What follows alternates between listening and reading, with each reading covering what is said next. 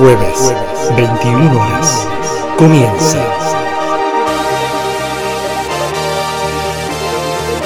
Vientos de colores. Tercera temporada.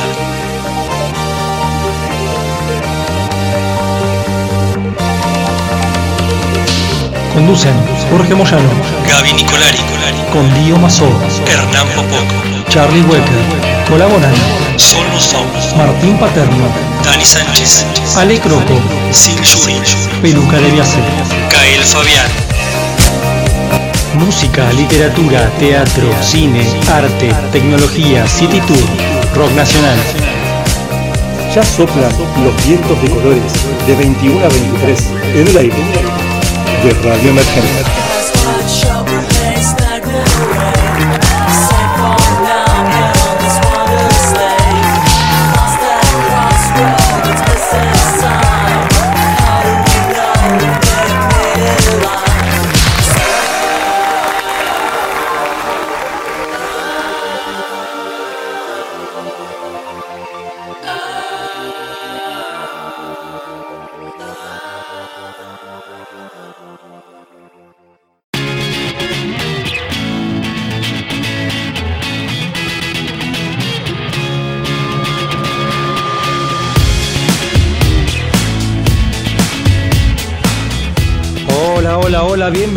Bienvenidas, ¿cómo les va? Muy buenas noches. Nuevo programa de Vientos de Colores aquí en el aire de Radio Emergente, como todos los jueves, pasadita a las 21 y hasta las 23. Mi nombre es Jorge Moyano, programa número 116. Qué bárbaro, ¿eh? De esta tercera temporada que todavía nos tiene con el programa a distancia, pero ya con casi todo el equipo vacunado, ¿eh? Estamos todos ahí ya queriendo asomar un poco la cabeza dentro de esta tempestad que esperemos que pronto, que pronto termine, ¿eh? La verdad, la verdad que ese es el deseo de todos para volver a encontrarnos en el estudio. Mientras tanto, vos nos estás escuchando, nos estás disfrutando a través de www.emergente.com.ar o a partir de la aplicación móvil en Play Store o también a través de Mixcloud, todas las plataformas por las cuales nos podés estar escuchando. Hoy tenemos un programón y le doy la bienvenida a ella, a Gaby Nicolari. Buenas noches, Gaby, ¿cómo estás? Muy buenas noches, George, ¿cómo estás? Buenas noches a ustedes que están del otro lado acompañándonos semana tras semana. El panorama realmente es muy alentador porque como vos bien dijiste, casi todo nuestro equipo está vacunado, pero además hay una gran cantidad de nuestra población que ya ha recibido como mínimo la primera dosis de la vacuna contra el COVID, de esta pandemia que nos viene dando muchos golpes, pero bueno, empezamos a ver un rayito de luz, a, tratar de estar más cubiertos, a estar un poquito más tranquilos sin relajarnos del todo. Hay municipios que están totalmente vacunados, así que bueno, realmente vamos para adelante y vamos a ponerle toda la mejor onda para que esto termine. Y para eso nosotros te traemos ese oasis de distracción, novedades del mundo del cine, que en un ratito va a estar nada más Hernán Popó contándonos. Vamos a estar hablando también con Fer Sirer, que está presentando su último sencillo Luz. Y bueno, nos ha dado una entrevista preciosa, ha cantado un ratito con nosotros. Así que bueno, sin más le doy el paso al señor Popoc a ver con qué nos deleita esta semana. No me que enseguida la decepción. Explota, explota, me explota. Explota, explota mi corazón. Explota, explota, me explota. Explota, explota mi corazón. Libre, libre, libre, ay. Tiene tanto y si tú te vas. Explota, explota, me explota. Explota, explota mi corazón. Gracias Gaby, buenas noches vientos y quería entrar con esta cortina excelente de nuestra amiga que nos dejó el día lunes, estamos hablando de Rafaela Carrá, esa bomba sexual, esa bomba rubia, esa rubia debilidad que tanto nos acompañó en diferentes lugares, estamos hablando de cumpleaños, de fiestas, de casamiento, de bar cuando nos fuimos a pescar, cuando, bueno, eh, ubícanla donde ustedes más les guste. ¿Y qué vamos a traer esta semana? Bueno, esta semana vamos a venir primero con Festival de Cine Francés Entre Noir, modalidad cine online y también cine presencial para Argentina, para Chile, para Paraguay y para Uruguay. Y en el segundo bloque, ¿qué les voy a traer? Bueno, vamos a hacer esa competencia que hasta ahora, o esa dualidad, como decía Spike Lee, entre cine tradicional y el streaming. Estamos hablando, ingresó una nueva plataforma a Latinoamérica, estamos hablando de HBO más, HBO Plus, y también van a venir Star más, van a venir, van a seguir cayendo, van a seguir viniendo, así que tenemos streaming, tenemos cine, tenemos Rafaela Carrá, tenemos Fini Procés, tenemos. No nos alcanza el programa. Le paso el programa a, a Jorge a ver qué puede hacer. Manejalo vos, Jorgito, gracias. Gracias Hernán. Hoy vamos a contar con la presencia del señor Charlie Welker con un rejunte, te diría, ardiente, fogoso. Es todo lo que te voy a adelantar. Yo te diría que ya te vayas apostando ahí frente a la compu, eh, te metas en Vimeo a través de tu celu eh, o en nuestro canal de YouTube y ya vas a poder ver lo que en un rato va a sonar. Eso va a ser una sorpresa. También vamos a, a tener artistas emergentes y lo tenemos al señor Dio Mazó. ¿Cómo estás Dio? Buenas noches, bienvenido. Buenas noches George, buenas noches equipo de vientos de colores. Bueno, hoy les traemos la mejor música, toda música nueva, música independiente, otros grupos más consagrados. Y contesto, eh, sí, soy la misma persona que eh, pasaba música en, en los lugares de Boedo, lugares donde hacíamos eventos para la gente de Bellas Artes y bueno, eh, sí, eventos muy lindos. También agradezco a Daniel Vaso, que le ha gustado mucho el programa. Eh, respecto al, informe que hoy les traemos, se trata de brujas, un informe, una investigación que ha, ha realizado Alejandra Croco, Micael Fabián, también la locución eh, y la producción y la edición digital eh, Jorge Moyano es el que realiza esa parte. Eh, yo colaboro en la musicalización. Bueno, espero que les guste lo mejor para esta noche. Gracias Dio. Y precisamente por ese motivo también me voy a subir al tren de las brujas y vamos a hablar desde la literatura. Que tiene para decirnos por ejemplo una militante feminista de toda la vida, Silvia Federici, una autora exquisita realmente que ha escrito un libro llamado Calibán y la bruja, Mujeres, Cuerpo y Acumulación Originaria, un librazo de cabecera ¿eh?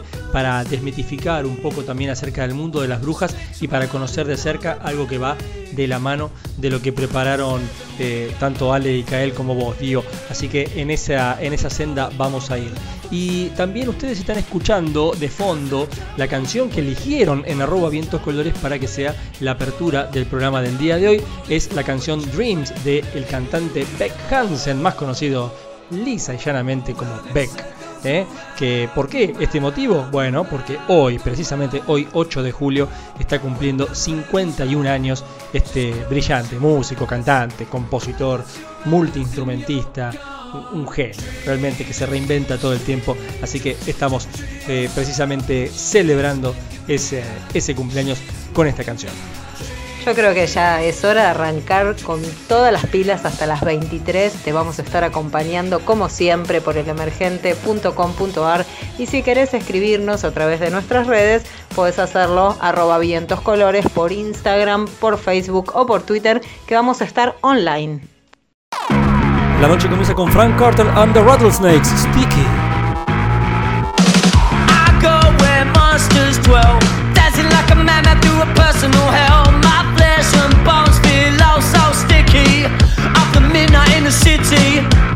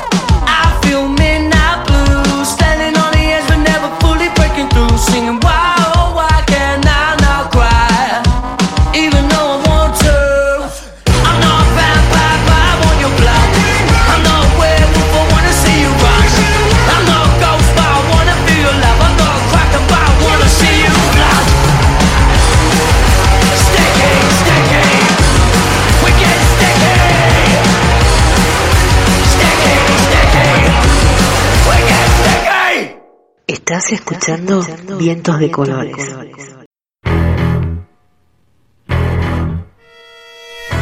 Luz, cámara, popó, cine, con Popó.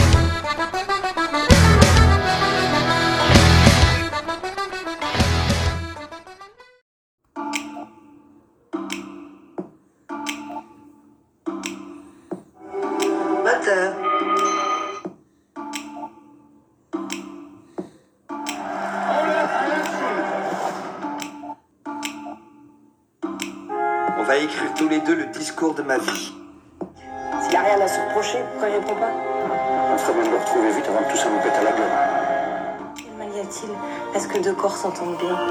Et prennent plaisir de l'accompagner de l'autre.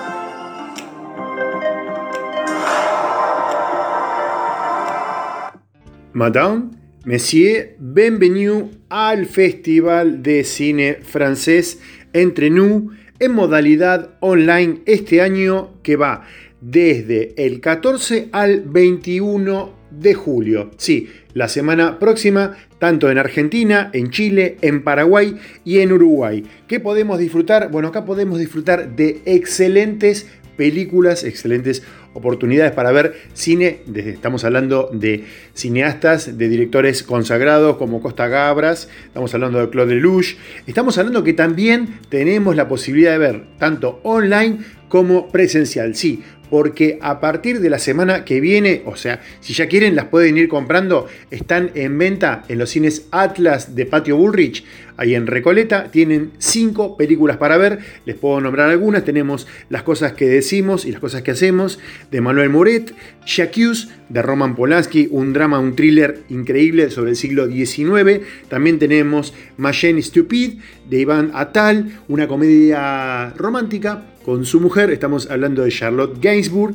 también muy buena película recomendable. Tenemos Dios mío, ¿qué hemos hecho ahora con Philippe de Chabron? Y Tres días en la vida de Nicolás Bauriev, que es una película, un thriller bastante interesante. Bueno, también qué podemos ver y qué podemos recomendarle desde acá para que ustedes puedan verla online. Lo único que tienen que hacer, meterse en la página del Festival de Cine.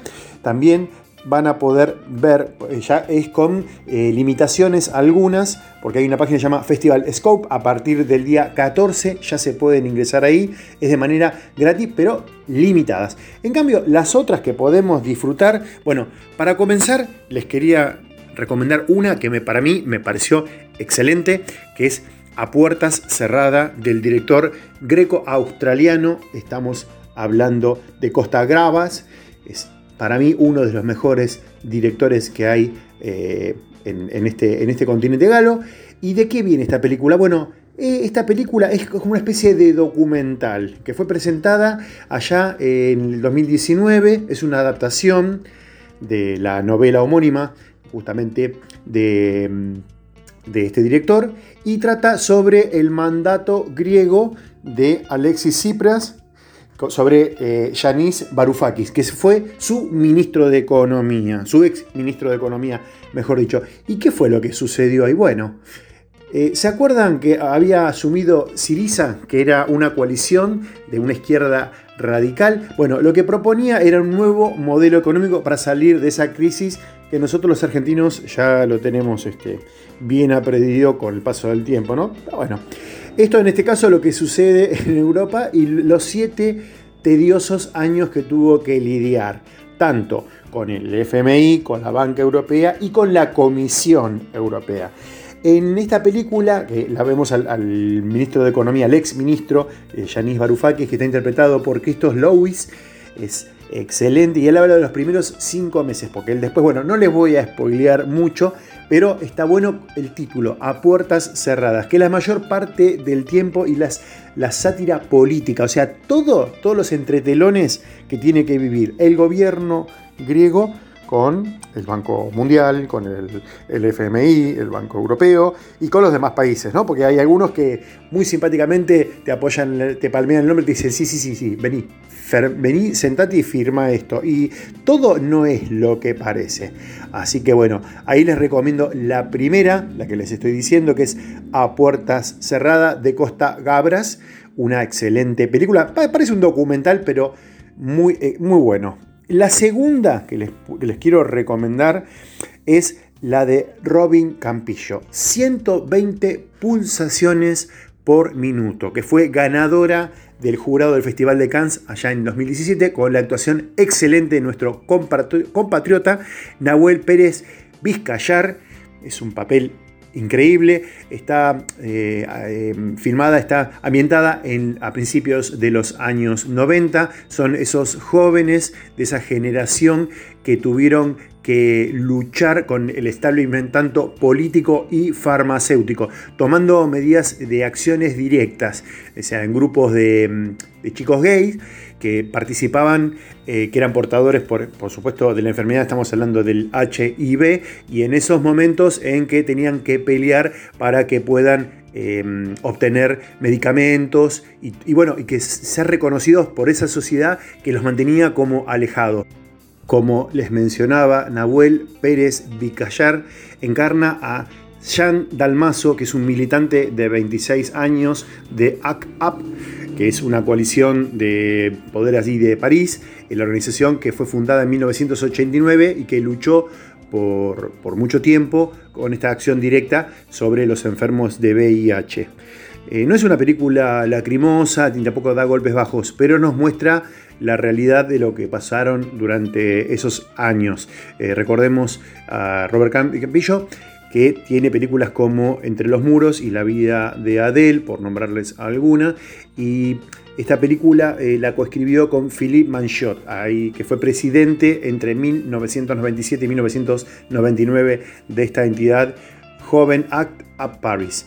Eh, eh, que bueno, ellos luchaban en ese momento contra el gobierno de François Mitterrand y los laboratorios farmacéuticos para que le facilitaran el acceso a nuevos medicamentos que en esos momentos estaban muy restringidos. La música, como les venía diciendo, es excelente, eh, las, las, actuaciones son geniales, son formidables, así que bueno, les recomiendo estas dos joyas de este festival Entre New, así que vayan pasando a la sala, vayan avisándonos y suban por favor a nuestras redes, queremos que nos dejen sus comentarios eh, a través de los días. Le vamos a ir informando de nuevas y mejores películas. Así que bueno, métanse ahí en Facebook, en Twitter, en Instagram, hagan sus comentarios, pasen, vean, comenten, no hablen dentro de la sala, les pido por favor, si vous plaît, Madame Messier, nos vemos en el próximo bloque Agua. Adiós y nos estamos viendo. Gracias.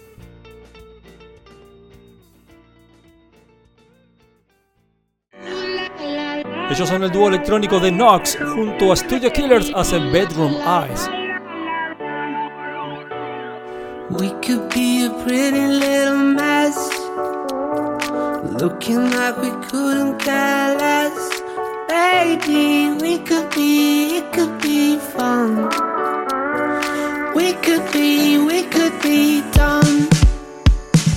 Ooh la la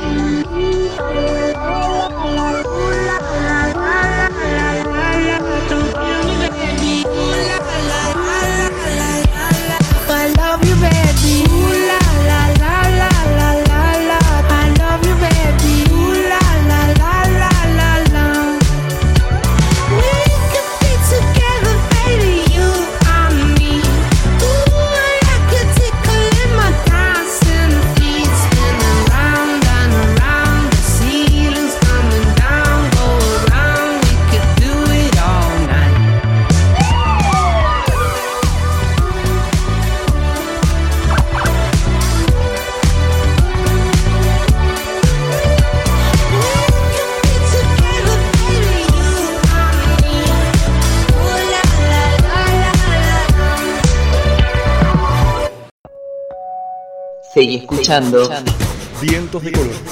hasta las 23. Vientos de colores.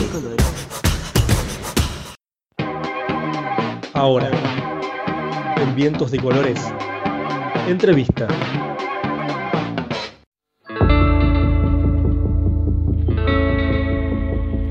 Esta noche invitamos a Fer Sirer, guitarrista y compositor, que está presentando su último sencillo de indie rock llamado Luz.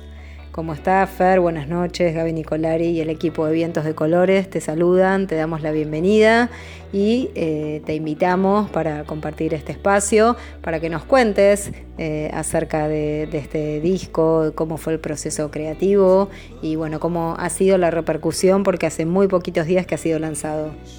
Hola Gaby, hola a todo el equipo. Eh, sí, efectivamente, hace muy poquitos días que, fue lanzado. Eh, la verdad que la repercusión eh, estaba buenísima.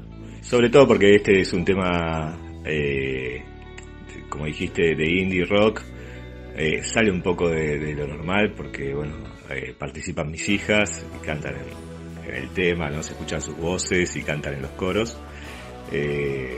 Nada, con lo cual un poquito diferente a lo que hago siempre y la verdad que estoy súper contento. Bueno, desde ya, Fer, te felicitamos, por supuesto, por el lanzamiento de Luz eh, y además por eh, el acto de, valentía, más allá del amor, obviamente, que, bueno, despierta un hijo, de incorporarlo cuando estás haciendo algo profesionalmente, que puede salir muy bueno o, bueno, puede llegar a tener sus, sus defectos. ¿Qué fue lo que te llevó a, hacerlas participar, a, las dos niñas que se las escucha ahí en los coros y y bueno, nombrándote, me imagino la mezcla también. Por otro lado, esto que te decía de, que puede salir buenísimo, ¿no? También porque, bueno, se juegan muchas emociones eh, a vos como papá eh, y, bueno, sostenerse por la línea profesional, se mezclan varias cosas, así que bueno, contanos cómo fue esa, esa innovación que has hecho en tu música.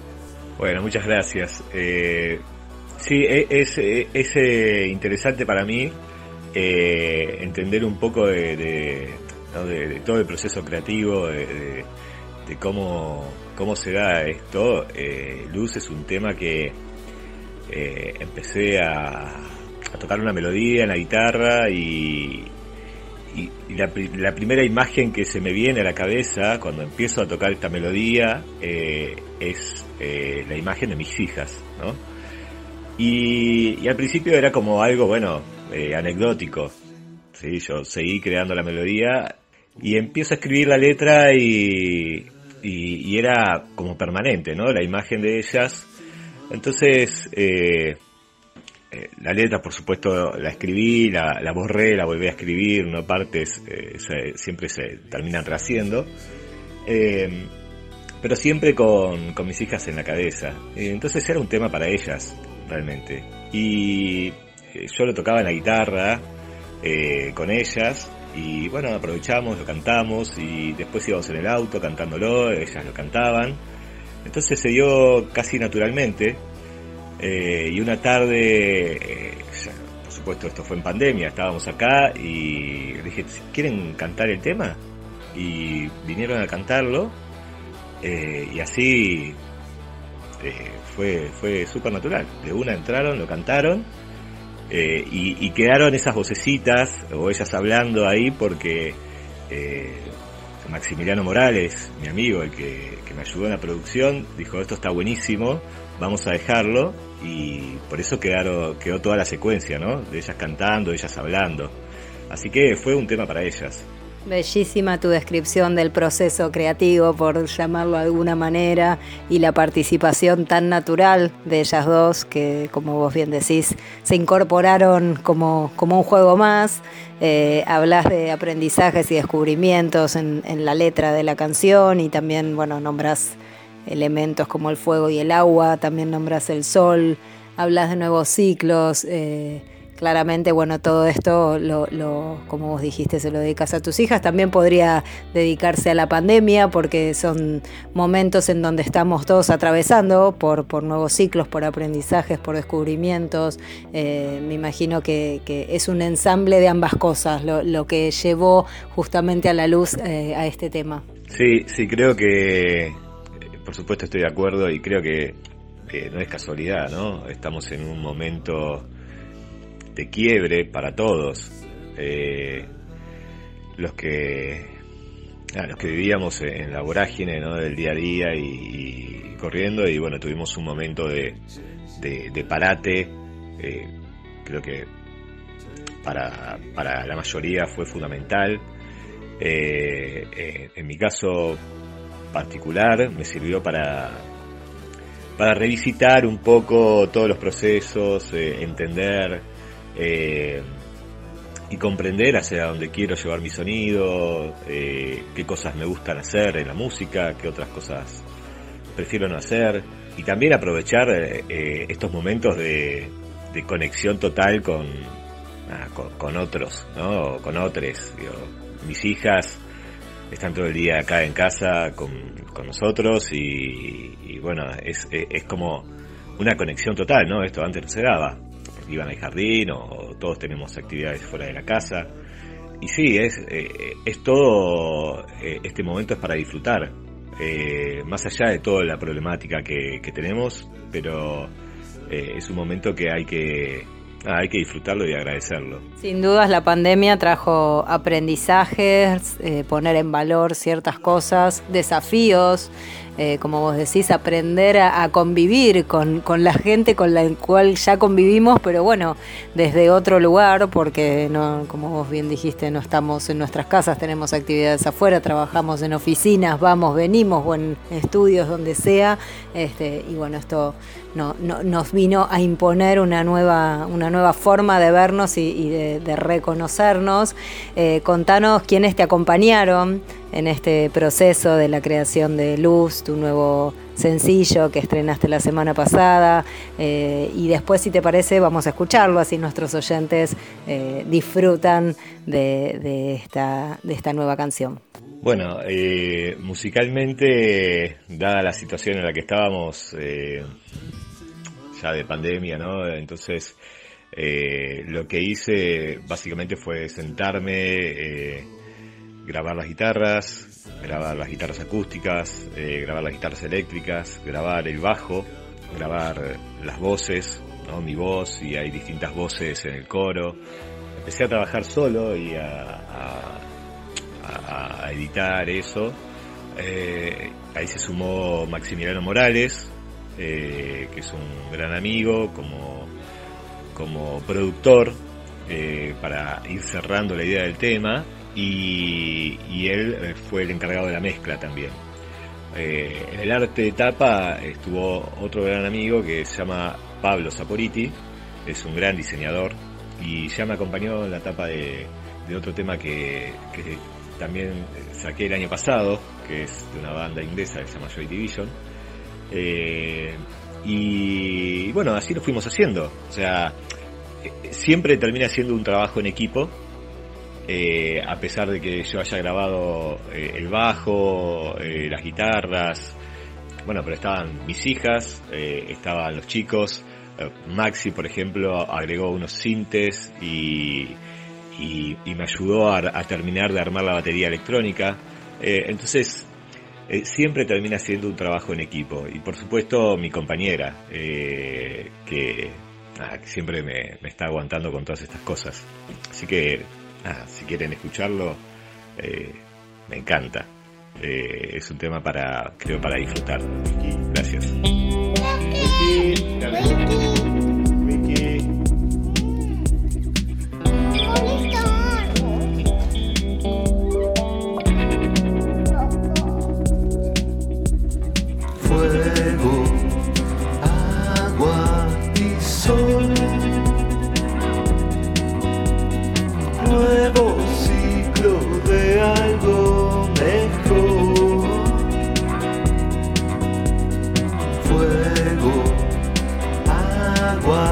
Eclipse. Tus miedos tal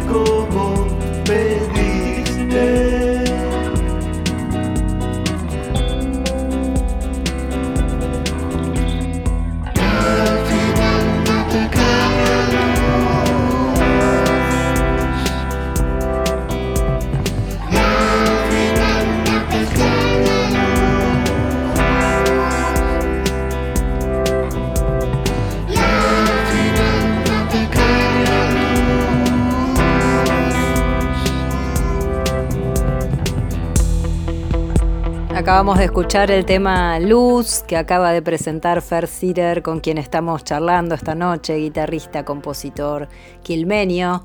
Eh, y bueno, está, está haciendo su despliegue, su proceso creativo de, este último, de esta última etapa, presentando este tema.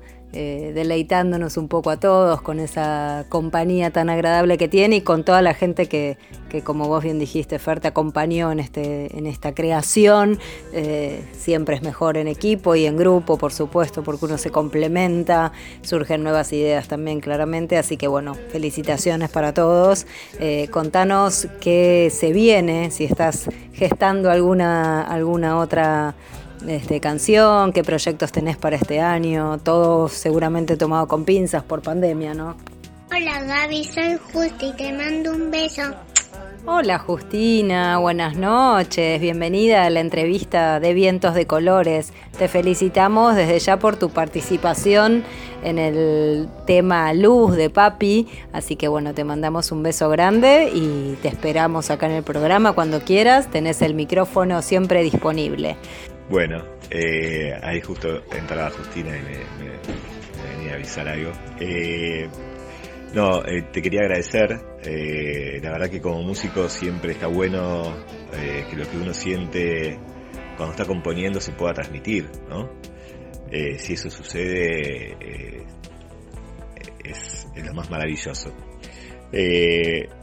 Siempre estoy generando cosas o tratando de generar, así que tengo varios sueltos por ahí.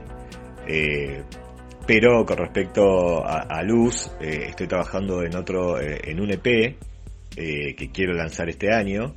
La idea era lanzarlo en tres meses, pero bueno, siempre eso puede cambiar, pero quiero lanzarlo este año. Y Luz es un poco la puerta de entrada a ese EP. A pesar de que, que la música es distinta y es quizás más rockero, o tiene matices quizás un poco más, más oscuro, pero eh, es la puerta de entrada. Por otro lado, siempre que se puede sumar a alguien al equipo y trabajar con alguien más eh, es enriquecedor y, eso me encanta.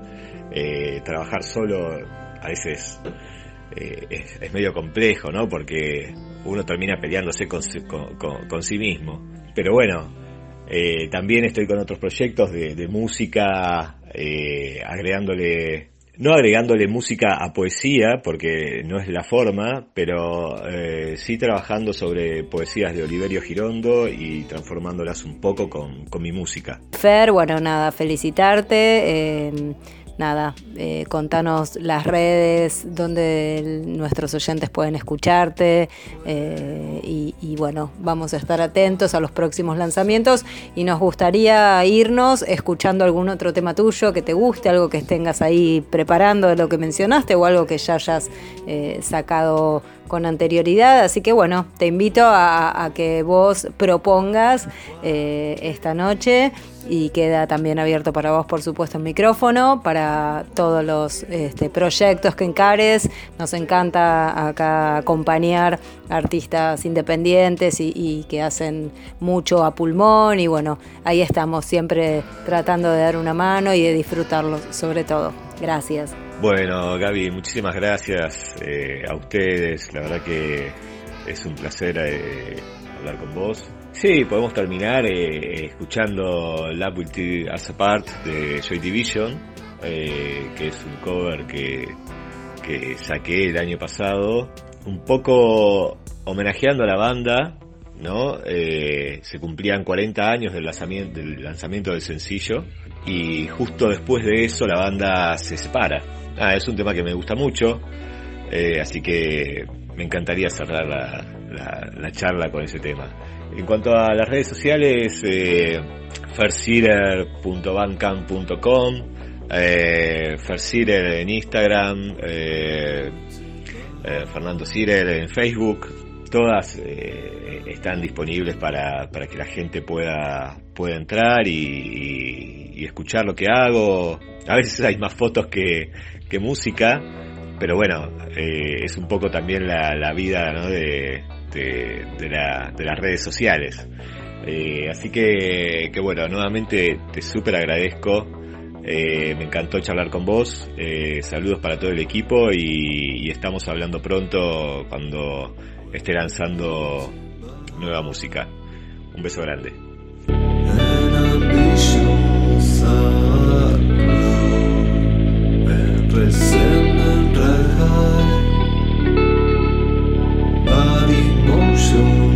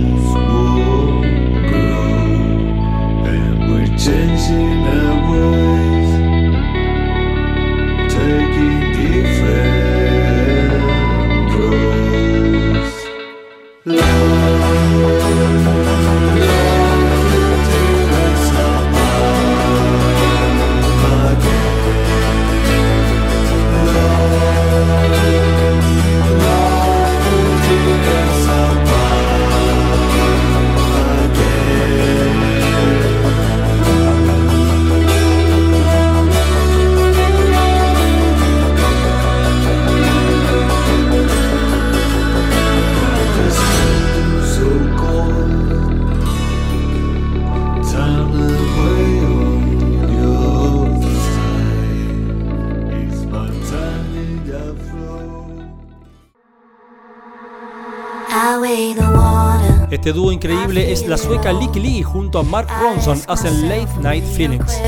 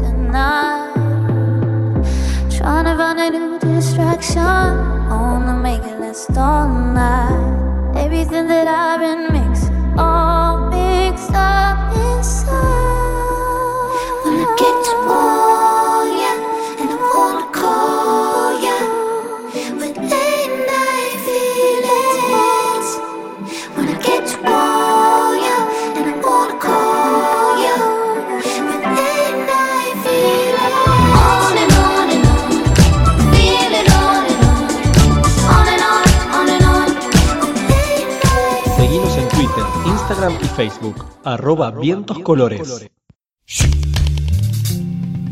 Come together. El rejunte.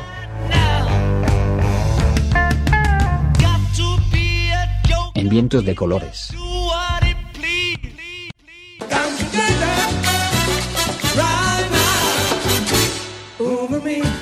En instantes. Come together. El rejunte. En vientos de colores detective Elmer se batía a duelo con el asesino más violento de Almagro.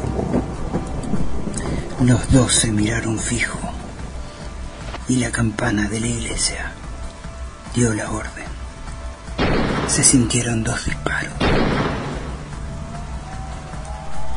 El dardo paralizante dio en el plexo de Escalante, que se desmayó instante, mientras Elmer buscaba el plomo que rebotó en su chaleco antibala. Mientras miraba los rayos que caían como lanzas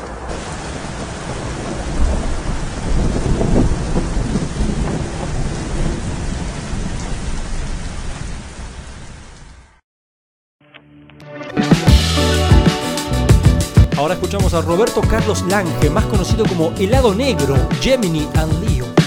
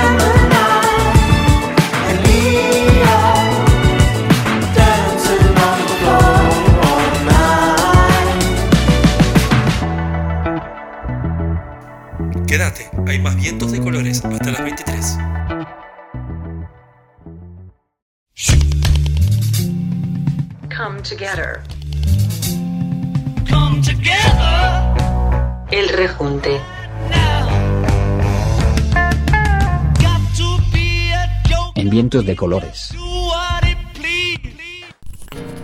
Bueno, muy bien. Ahora sí, llegó el momento de relajarse, de distenderse. Estamos promediando el programa. Todavía nos queda una hora por delante.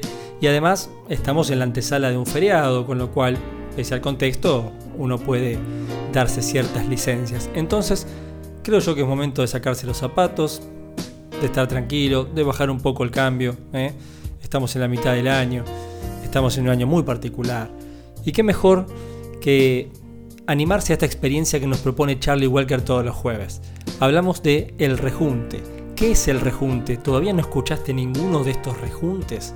Bueno, la verdad que es una genialidad hecha por nuestro amigo Charlie Walker, que lo que él hace es tomar una canción principal y a partir de ahí encontrar diferentes versiones de la misma, incluso por cantautores ignotos para nuestro lado del mundo, para nuestro territorio, algunos más conocidos, otros no tanto.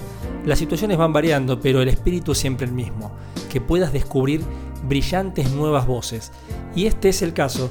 Vas a escuchar una canción que inmortalizó la gran Nora Jones hace casi 20 años. Es increíble que ya hayan pasado casi 20 años del lanzamiento de Come Away With Me, ese fabuloso primer álbum del artista Nora Jones, que bueno, ¿para qué vamos a contar la cantidad de éxitos que tenía ese, ese gran disco? Entre ellos tenía esta canción llamada Turn Me On, algo así como Enciéndeme, ¿no? Una canción realmente muy pasional, muy sentimental, eh, que había sido escrita por alguien conocido como Johnny D, ¿sí? Eh, su nombre verdadero, eh, este cantante y artista folk country, era John Ludermilk, falleció hace muy poquitos años, que tuvo su propia carrera, pero que sin embargo eh, fue mayormente conocido por sus composiciones, entre ellas la de Turn Me On. Señores, basta de palabras, lo único que les pido es que disfruten de esta genialidad y una particularidad, van a escuchar a todas, menos a Nora Jones. A Nora Jones la van a escuchar en su inconsciente, porque esta canción la conocen a través de ella, pero les pido que se animen a estos nuevos sonidos. Y por si esto fuera poco, también lo pueden ver.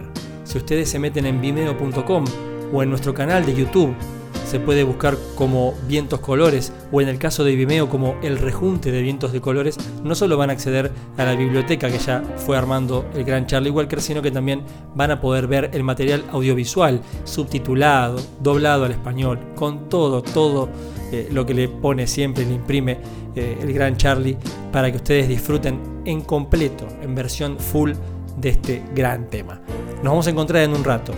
Antes, queremos tus comentarios en arroba vientos colores. Esto es Nora Jones, Turn Me On, cantado por artistas con estas fabulosas voces.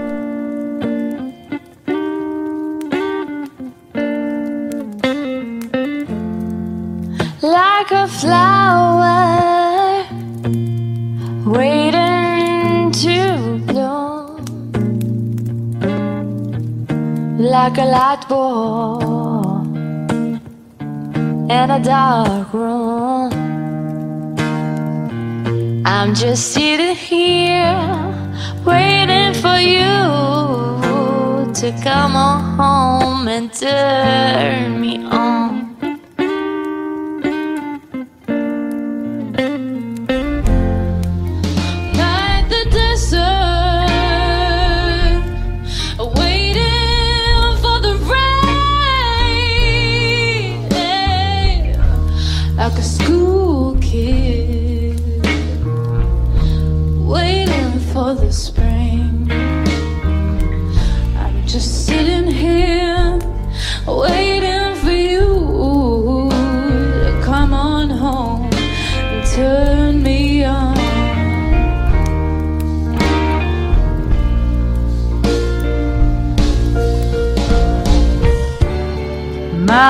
Poor heart, it's been so dark since you've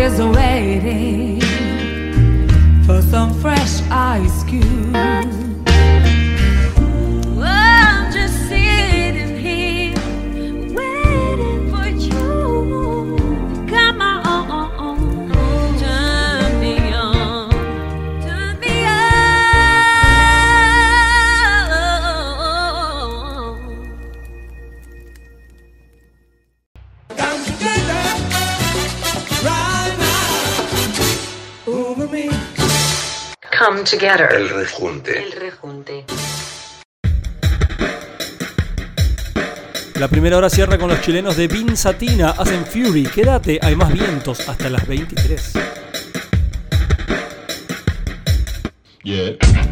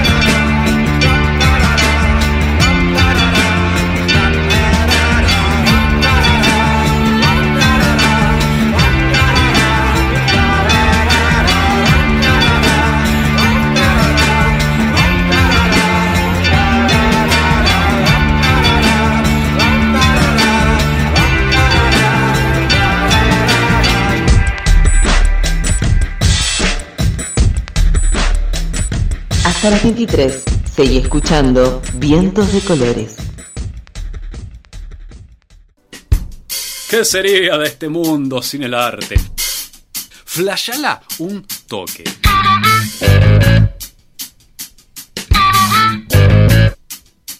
Ponele, nunca jamás en la historia hubo arte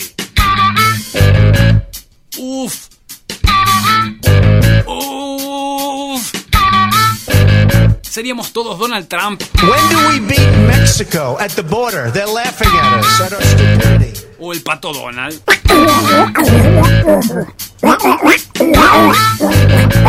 Radio Emergente te presenta a continuación Arte.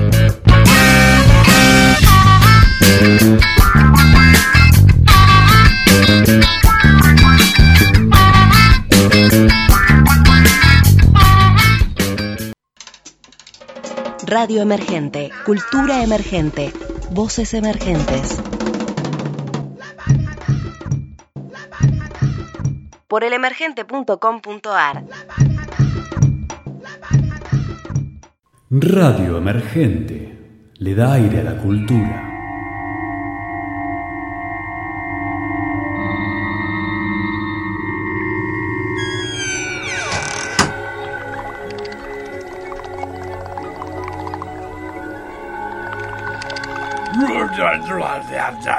¿Quién sos? ¿Cómo apareciste acá? No, no te, no te entiendo, pará, pará un poquito, que pongo el software de interpretación de idiomas extraterrestres. Listo. Explícame el sentido de la vida, Mamu. Que te explique el sentido de la vida humana. Uf, me mataste. ¿No entendés nada de los humanos? Lo único que entiendo es radio emergente. Ah, entonces ya estás bien. No te hace falta nada más.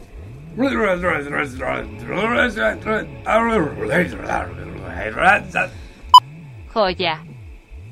Radio Emergente. Cultura interplanetaria.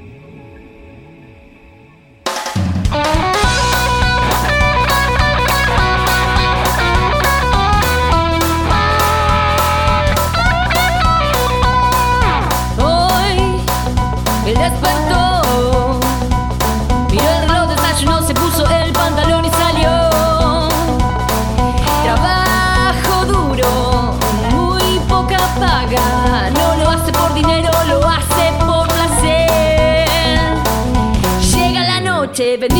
sube el volumen y decide conectar con la señal. Sintonizar, sintonizar, ingresando a laemergente.com.ar.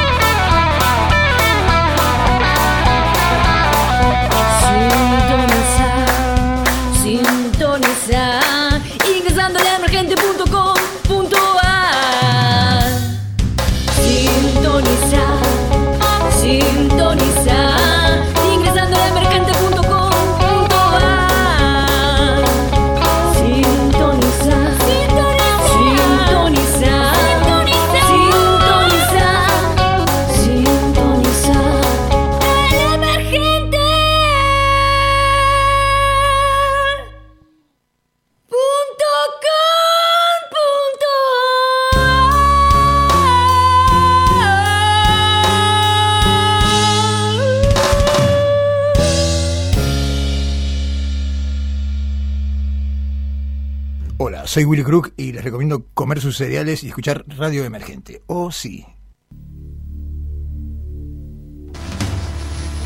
Fuertes vientos y lluvia traerán condiciones peligrosas durante el transcurso de la noche. Densas cortinas de lluvia acompañadas de potentes ráfagas de viento afectarán a ciudades como Nueva York. Night I left the city. Dreamed of a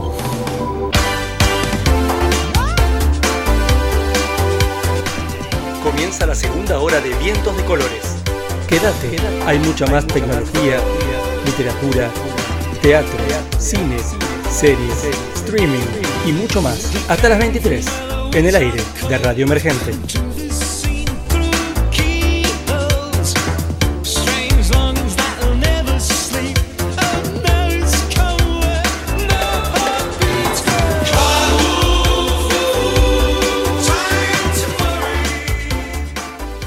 Que vamos a tener tremenda ventolera en la región. La segunda hora comienza con lo nuevo de Garbage, esto es The Creeps.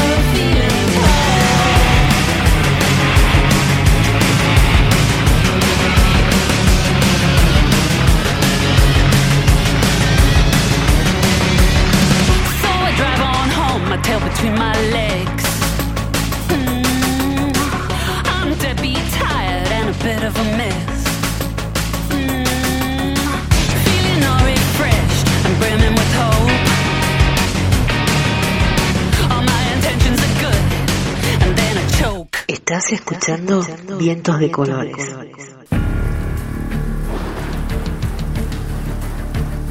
El ojo de la tormenta eléctrica. El ojo de la tormenta eléctrica.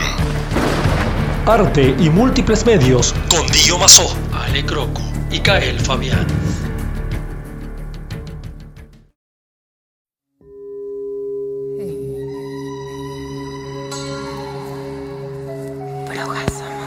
Esta noche, en Ojo de la Tormenta Eléctrica, la verdadera historia de las brujas.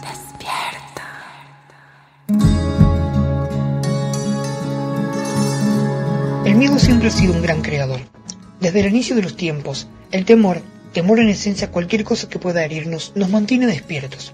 El temor es una alerta constante, una forma primitiva de instinto animal frente a un mundo hermoso pero hostil, que nos regala formas de gozo y vida, pero que nunca nos promete mantenernos a salvo. Tememos a cualquier cosa que nos rodea, a lo que vemos, probamos y conocemos, y desde que cada aspecto del mundo nos hace sangrar, buscamos la forma de hacerle frente, con curas, antídotos, escudos, abrigos. El hombre no es más que un condenado a morir que se resiste a cumplir su papel, buscando las más diversas formas de negarse a ese final. Conocemos nuestro final, pero nos alejamos de él, y es ese proceso por mantenernos enteros lo que conocemos como vida. Brujas somos y en tribu vamos.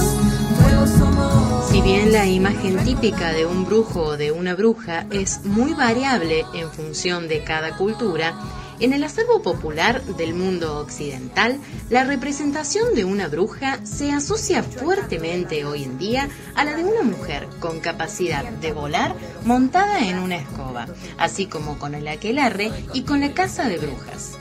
Al brujo, algunos lo asocian con el vidente o clarividente, otros lo asocian con el chamán, mientras que otros lo asocian con un brujo de tribu más orientado a la curación de enfermos del cuerpo y del alma. La bruja es un personaje recurrente de la imaginación contemporánea que perdura y se afirma gracias a los cuentos, las novelas, las películas, así como a través de ciertas fiestas populares y de sus especiales máscaras.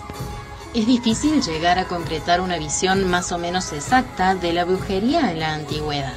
Sin duda, en ese tiempo, la misma era reprobada, o al menos temida, por amplios sectores de la población e incluso prohibida. Plinio el Viejo alude a la interdicción de la misma en Roma por la ley de las tablas, hacia el año 450 a.C., y por su parte, la Lex Cornelia prohibió su práctica y condenaba a muerte a aquellos que se daban a los procedimientos de la brujería. Se obstante lo señalado, numerosas referencias testimonian la práctica continua de la brujería durante la antigüedad. La diosa Hécate era quien entonces dirigía la brujería y los encantamientos y ciertas regiones y ciertos lugares eran considerados puntos de pasaje al mundo infernal y estaban asociados a zonas tales como pantanos, lagos, cementerios y bosques. La bruja moderna uno de los primeros en querer rehabilitar a las brujas fue Jules Michelet, quien les consagró un libro en el año 1862. El autor quiso desarrollar en ese escrito un himno a la mujer. Eligió allí representar a la bruja como una rebelde y como una revolucionaria, al mismo tiempo que como una víctima, y así rehabilitaba o intentaba rehabilitar la imagen de la bruja en una época donde la misma estaba casi totalmente opacada y subordinada por la del diablo. En el libro citado, acusó directamente a la Iglesia de haber organizado la caza de brujas, no solamente en el medioevo, sino también con el correr de los siglos. Como en cierta medida era de esperar, en su momento hubo resistencias y dificultades para poder concretar la edición de este escrito, lo que naturalmente desencadenó en escándalo. Él se defendió y respaldó su trabajo, afirmando que su libro recogía un escrito de historia y no una novela de ficción. Pero en su fuero íntimo, y a pesar de las ideas positivas de este autor, este jamás reconoció a las mujeres su derecho a la emancipación. Fue necesario esperar el surgimiento de los movimientos feministas de los años 70 para ver claramente planteado este asunto de una manera más moderna y positiva. En efecto, los representantes de dichos movimientos se apoderaron entonces de la bandera de la emancipación y reivindicaron esta cuestión como símbolo y emblema de su combate. Puede señalarse, por ejemplo, la revista Brujas, donde se presentaron en forma fiel y en detalle las prácticas subversivas de los movimientos feministas. Una novedad y un punto de quiebre respecto de estos asuntos tuvo lugar a inicios del siglo XX, cuando la egiptóloga Margaret Murray afirmó que las descripciones y afirmaciones de las acusadas por brujería se referían a ritos reales, pues lo entonces llamado brujería tenía relación con una religión muy antigua, un culto precristiano de la fertilidad, que los jueces inquisidores catalogaban como una perversión diabólica. Para hacer tales aseveraciones, Margaret se inspiró en la tesis defendida en La Rama Dorada, 1911, por James Fraser. Las brujas son presentadas desde una óptica relativamente más favorables y como menos peligrosas que antaño, en muchas de las obras de ficción que circulan hoy día, y los miembros y adherentes de la Wicca actualmente se presentan como herederos de un culto y de una cultura donde en su momento habrían estado enmarcadas las brujas del tiempo de las persecuciones. La bruja en la literatura universal.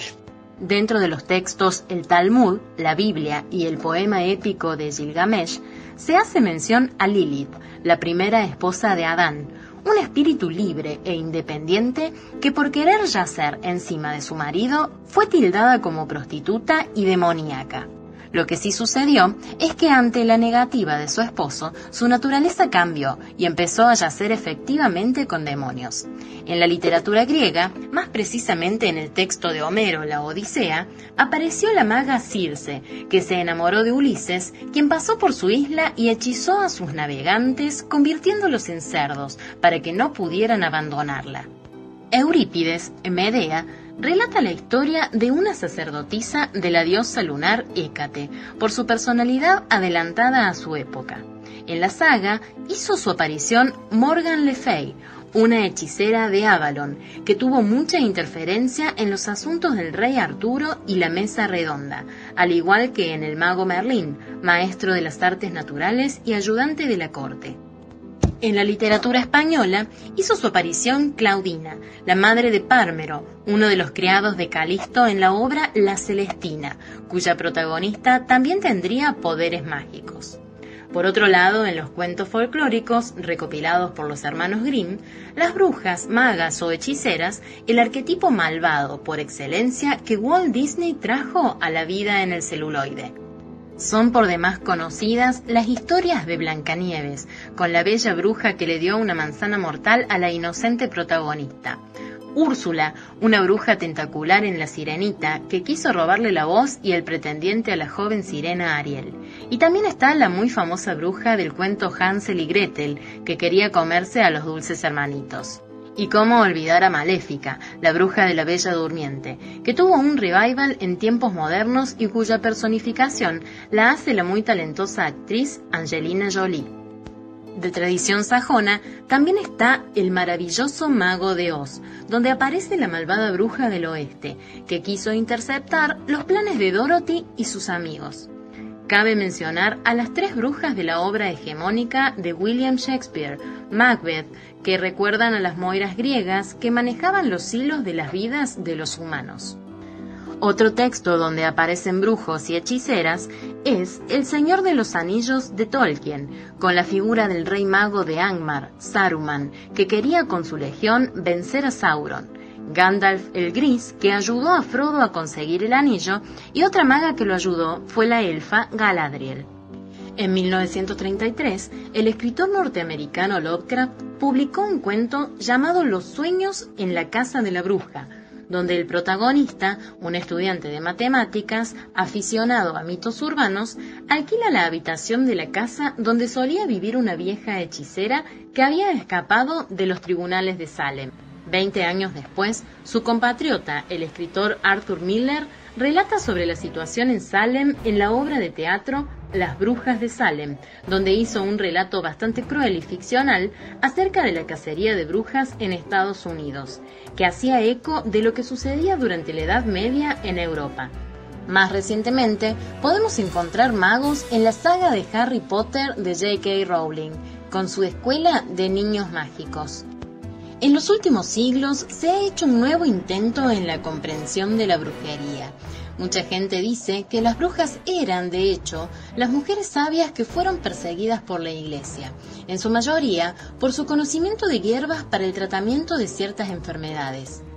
Se ha relacionado la persecución de brujas a la lucha de la Iglesia y de la industria por controlar el poder de la vida y la muerte, a la lucha por el poder centralizado sobre las rebeliones campesinas y la propiedad del conocimiento por la medicina y la ciencia. Se las asocia a la naturaleza, la belleza, la bondad y la maldad, la magia y el ocultismo, y vuelven siempre, ya sea en cacerías de youtubers paranormales, modas o en novelas creas, o no en ellas, que las hay, las hay, las hay. Esto fue un informe de ojo de la tormenta eléctrica para vientos de colores. Producción general, Dio Mazó. Edición digital, Jorge Moyano. Textos y voz, Kael Fabián. Locución, Alejandra Croco. Porque le rezo al fuego, le pido calor,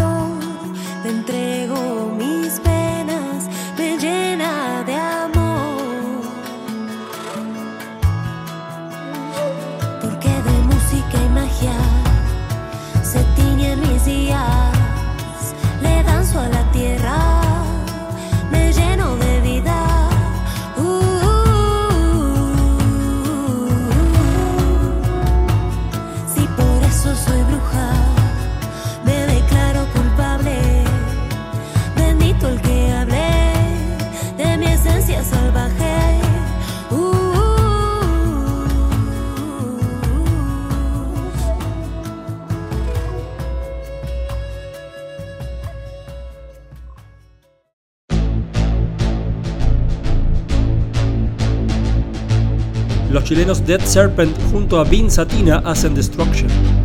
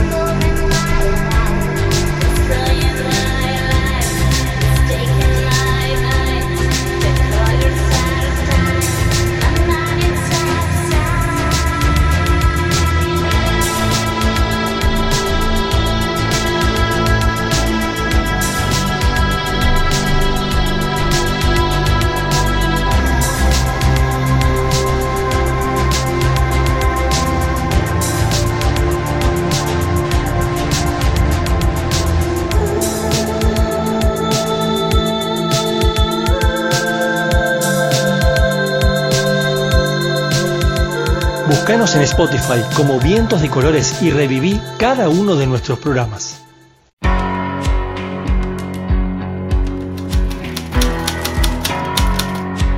Timbre marginal. Literatura con Jorge Moyano.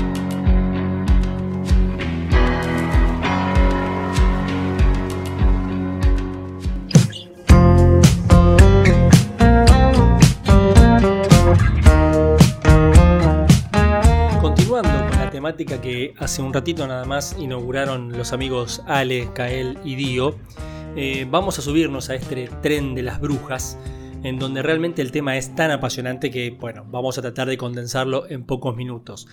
La idea original de esta columna de hoy, eh, además de, por supuesto, saber de lo que iban a hablar mis compañeros y realmente me interesó tanto que dije, bueno, vamos a ir por acá.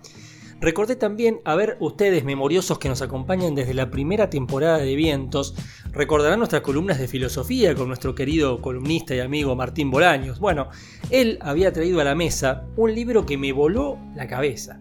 Hablamos de Calibán y la bruja de Silvia Federici, Mujeres, Cuerpo y Acumulación Originaria. Claro, Martín en su momento lo había orientado hacia un lado más filosófico y totalmente de acuerdo porque hacia ahí es hacia, donde apunta el libro, ya vamos a ahondar. Les quiero contar que esta edición es de Tinta Limón, ¿sí? Ediciones, que es una editorial que, nada, que es, maravillosa desde sus ediciones, las traducciones, productos absolutamente cuidados.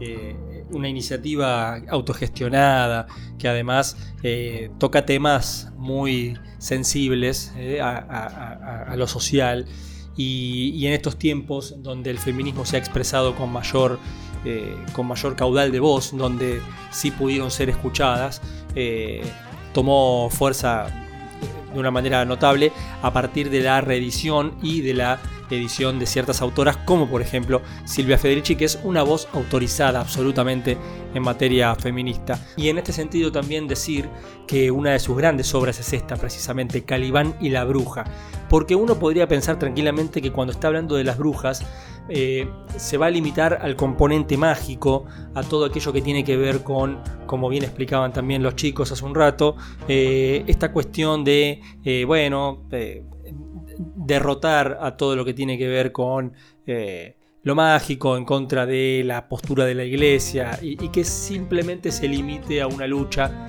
entre lo que es lo, divino, lo, intangible, con aquello que es eh, realmente eh, material. Y hacia ahí me parece que es hacia donde apunta Silvia Federici, traspasa esa barrera y justamente lo que ella hace es una crítica acérrima al modo de vida capitalista.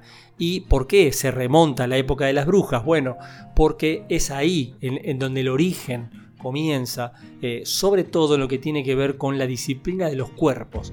Cuerpos que necesitan ser disciplinados para poder permitir el modo de producción que se estaba empezando a visorar, que no era ni más ni menos que el modo de producción capitalista.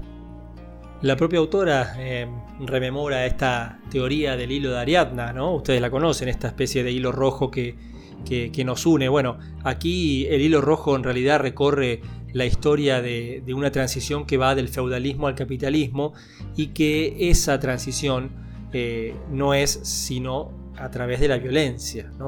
Eh, esa formación social que se estaba empezando a dar, esa imposición de poderes, tomó el nombre luego de capitalismo y lo hizo a través, como decíamos, de la violencia extrema. ¿Sí? Eh, dice aquí, la acumulación originaria exigió la derrota de los movimientos urbanos y campesinos que normalmente bajo la forma de herejía religiosa reivindicaron y pusieron en práctica diversos experimentos de vida comunal y reparto de riqueza. Claro, todas cosas que con el diario del lunes sabemos que obviamente tenían que ser aplacadas para que el capitalismo per se pudiera instalarse como, como modo de vida eh, auténtico para los sectores de poder que en aquel momento por supuesto dominaban la faz de la tierra, básicamente el clero, la aristocracia, las monarquías.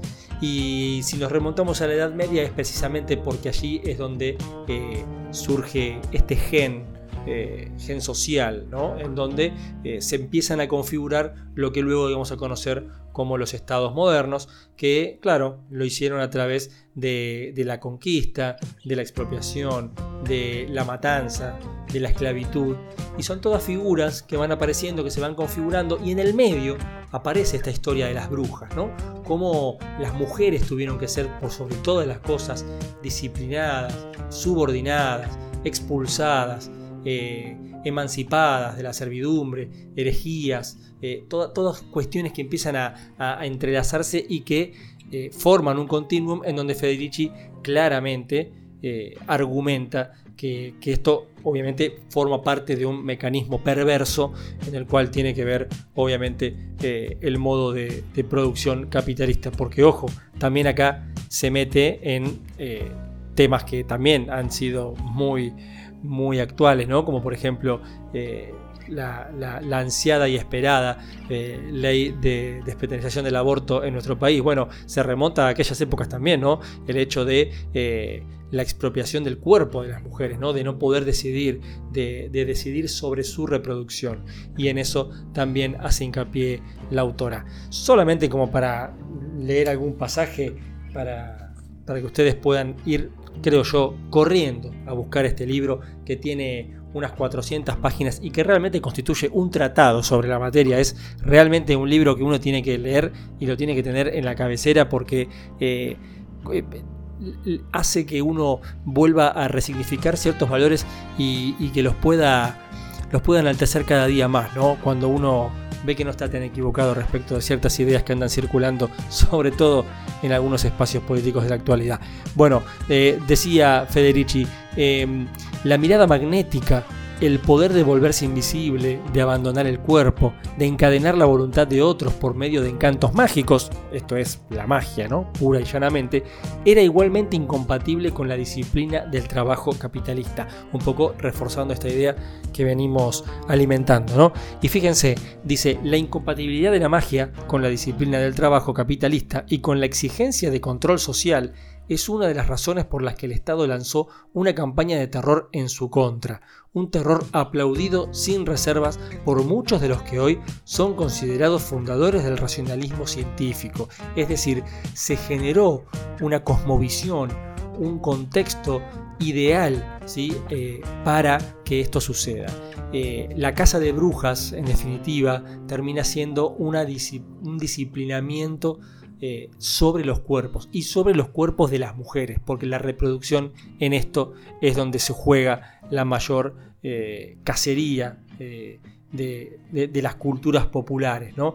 ella dice, el capitalismo tomó a las mujeres como su principal objetivo.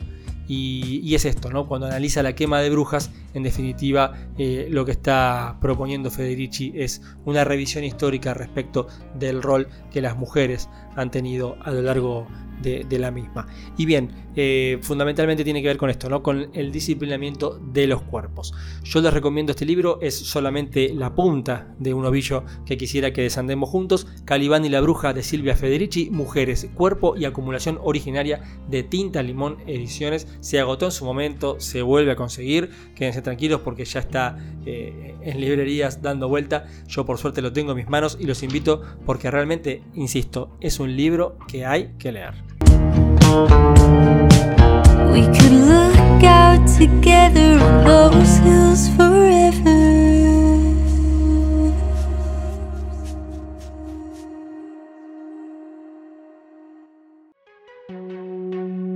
Lo que suena son los australianos de King Gizzard and the Lizard Wizard, Dreams.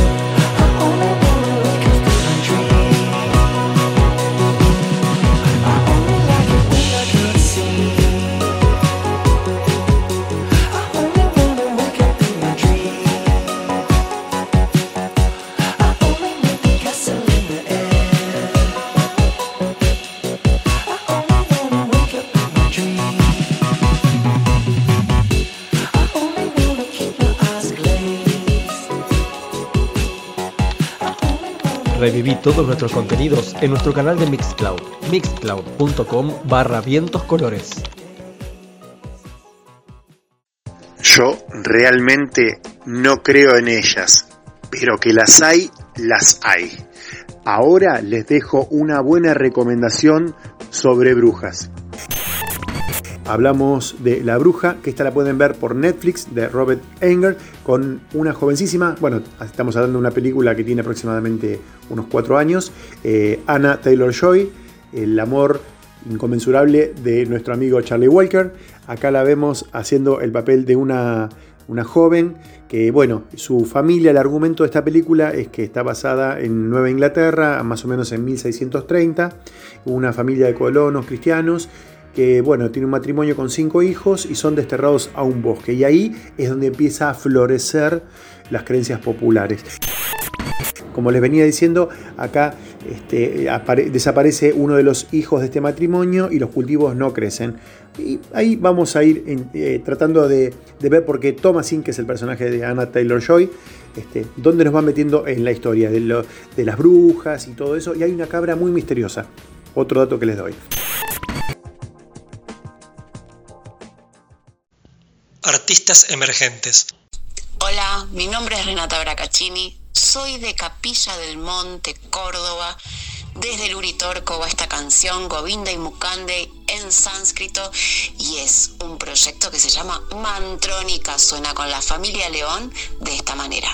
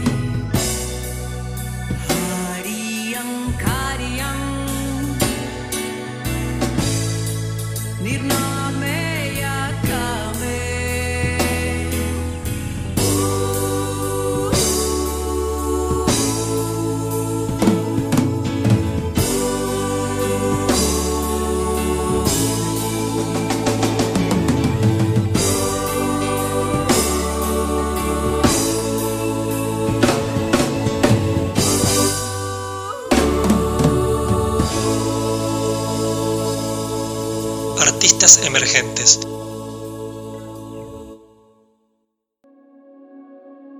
Public Service Broadcasting, go. This is Apollo Control at 102 hours into the flight of Apollo 11. It's grown quite quiet here in Mission Control. A few moments ago, Flight Director Gene Kranz uh, requested that everyone sit down, get prepared for events that are coming. And he closed with the remark, good luck to all of you.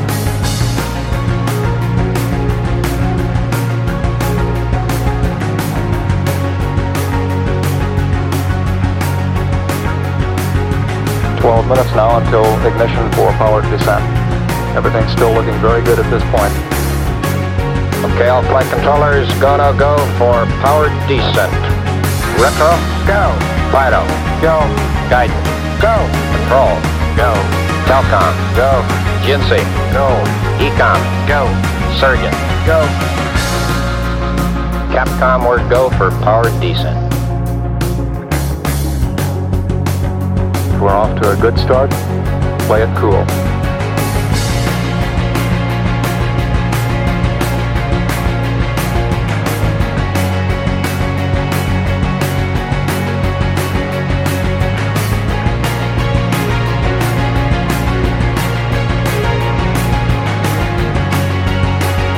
All flight controllers, I'm going around the horn. Okay, retro, go. Fido, go. Guides, go. Control, go. Telcom, go. Jinsei, go. Ecom, go. Surgeon, go. Retro, go. Fido, go. Guidance, go. Control, go. Telcom, go. Jinsei, go.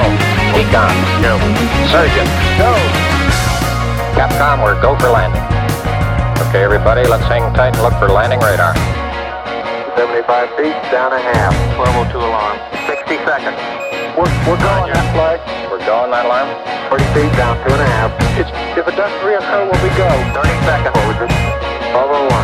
1201. Roger, 1201 alarm. 1201 alarm. Same time, we'll go, flight. Okay, we're go. We've had shutdown. Seguinos en Twitter, Instagram y Facebook, arroba vientos colores. vientos colores.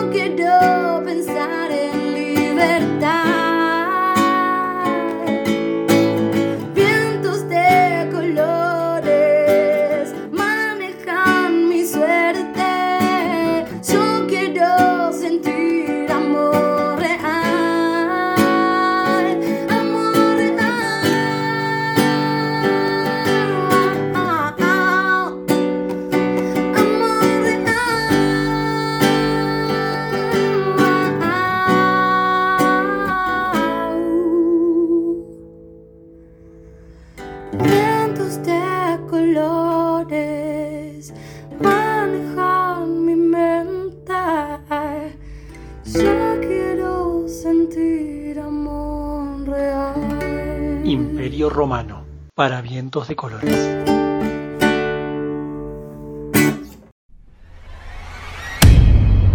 Función continuada. Más cine con Hernán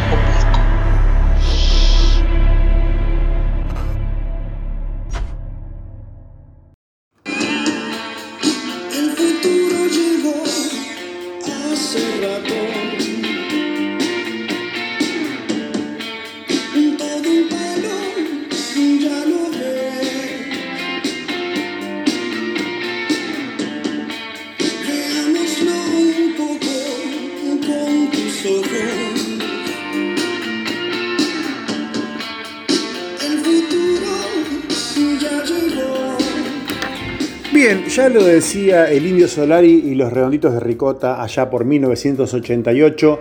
Nos decían el futuro llegó y el futuro también llegó para el cine. Sí, el futuro también llegó en el cine. Estamos hablando tanto del cine tradicional, el cine de que vemos en, el auditorio, que vemos en las salas, que vemos en diferentes lugares y también tenemos el cine por streaming. ¿Qué vamos a hablar ahora? Bueno, la plataforma Hulu, que pertenece a Disney, nos trae que el 90% de en los Estados Unidos entre los 13 y 54 años tienen aunque sea un servicio de streaming, o sea que se desenganchan de la tele tradicional y se produce lo que se llama la generación stream. Son los que están conectados y lo podemos dividir en cuatro grandes grupos. Tenemos el grupo terapéutico, el grupo clásico, el grupo indulgente y el grupo entendido.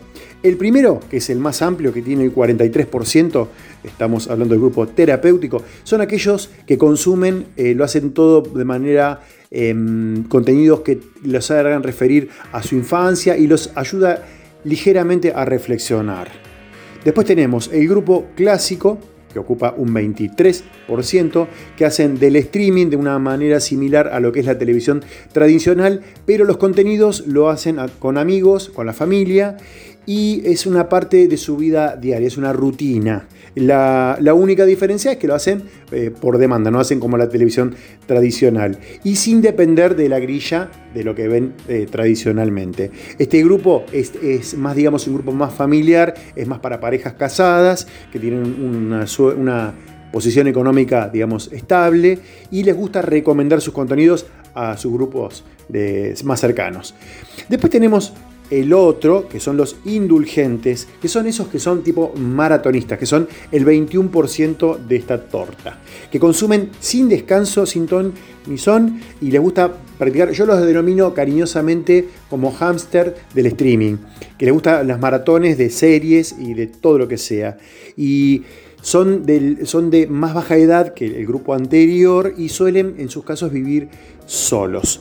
En el 13% restante, que vendría a ser el indulgente, que estábamos nombrándolo, es el que selecciona el contenido con otra calidad. Tiene un cine, una, cosa más de nicho, eh, sin desmerecer también a, las producciones de otros países y tienen, digamos, eh, lo ven a la televisión y al cine como una conversación cultural, eh, una cosa más diversa, más influida por la cultura popular y valora profundamente la, comunidad. Así que este es el estudio que realizó Hulu. Muchos de ellos, muchos de estos grupos, dicen que eh, más, estamos hablando más del 90%, estaría dispuesto a prescindir del servicio de streaming de música o de sus redes sociales eh, o de su comida favorita o de una marca para seguir con su plataforma de streaming. ¿Y qué vamos a nombrar? Bueno, vamos a nombrar eh, la- las más tradicionales. Vamos a hablar de la Argentina, digamos, la que, la que tenemos más a mano, la que sabemos que tenemos más por grupos de pertenencias, por familiares, por amigos. Estamos hablando de la N roja, sí. Estamos hablando de Netflix, que es la que encabeza. ¿Y por qué tiene tanto éxito en Latinoamérica y más precisamente en la Argentina? Bueno, primero que es la plataforma más amigable, tiene el menú, digamos, más accesible, la relación entre oferta que nos da, el costo también es bastante económico, el contenido que tiene mucho contenido original, ¿sí? la, la experiencia del uso, por más que la- el Wi-Fi no funcione muy bien, bueno, la conexión es excelente. Esas son herramientas muy importantes. Acuérdense también el menú interactivo que tiene para los padres y todo. Y también quiero armar una pequeña reseña de esto que también tienen, y cuando hacen los top 10 de las películas más difundidas, que ya sean contenidos de ellos o los más demandados. Bueno, eso de los más vistos, eso del algoritmo que funciona tan bien para streaming y en algunos casos para otros que son medios, digamos, perezosos, esa innovación que tiene ahora, esa cosa de reproducir algo, que tiene como esa cosa infinita, bueno, que directamente uno le cede el control remoto al servicio para que nos recomiende la manera del algoritmo, como si fuese ese gran hermano de algoritmo, y nos da una respuesta rápida y sencilla, pero bueno, le cedemos el control remoto a la plataforma, cosa que cada uno puede elegir. La otra que yo les nombraba al principio es que a partir del 29 de junio llegó a Latinoamérica la plataforma HBO Max que está ya desde hace más de un año y medio en Estados Unidos y bueno, desembarcó ahora, ¿cómo lo van a hacer durante el año? Star Más, eh, que es la vieja, ¿se acuerdan? La vieja Fox, que viene, como decía, con contenido de Hulu y de ESPN. Bueno, la, la, marca HBO Max viene, que es un sinónimo acá, hace más de 30 años que está en Latinoamérica y se desprende de la por cable y ya viene con, con esta prestación por streaming. Eh, tienen otro, también tienen otro tipo de contenidos, difiere muchas veces con el que uno ve, que se ve normalmente en los Estados Unidos, en Norteamérica. Eh, tiene otras novedades, tiene propuestas más clásicas y acá en este momento, en estos días, la, la conexión digamos no es muy estable, todavía se siguen pixelando, todavía se sigue viendo con un poquito de, algunas imperfecciones, pero bueno, eso es como todo, ¿no? Al principio em, uno va a encontrar algunos defectos, pero bueno, se van a ir corrigiendo. Así que, como decía Spike Lee, eh, hace unos días cuando abrió en el Festival de Cannes y le preguntaron a Spike, ¿vos cómo ves el futuro del cine? ¿Cómo van a convivir los cines tradicionales con las plataformas? Y él decía, van a tener que coexistir, van a tener que convivir. Así que si Spike Lee nos recomienda eso, es porque es muy inteligente y sabe que esto, como diría el indio, el futuro llegó hace rato y vamos a tener que disfrutar tanto las salas tradicionales como las plataformas y el streaming. Por favor, les pido que suban a nuestras redes, a lo que sea Twitter, Facebook, Instagram, nos comenten a ver qué les parecen los contenidos que vamos subiendo semana tras semana. Así que la semana próxima nuevamente con más y mejor contenido. Les mando un beso gigante y muchas gracias por seguirnos. Chao.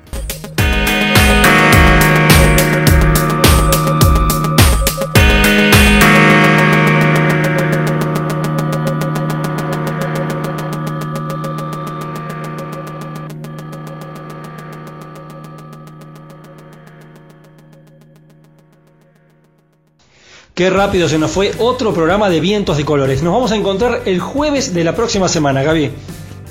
Así es, los esperamos a las 21 horas para que nos acompañen dos horas de programa como cada semana. Mientras tanto pueden revivir los contenidos de este programa a través de mixcloud.com barra vientos. Y también recuerden que pueden hacerlo a través de Spotify, que están disponibles todas las emisiones de Vientos de Colores. Así que bueno, los esperamos la semana próxima. Disfruten del fin de semana largo. Se vienen las vacaciones de invierno. Vamos a ver qué propuestas hay, sobre todo en lo teatral, ahora que ha tenido una pequeña apertura. Este, así que bueno, vamos eh, a seguir alentando al arte, a la cultura, por supuesto, y a todo nuestro país que prontito vamos a estar muchísimo mejor. Gracias. Hasta la semana que viene. Chau. No puedo escalar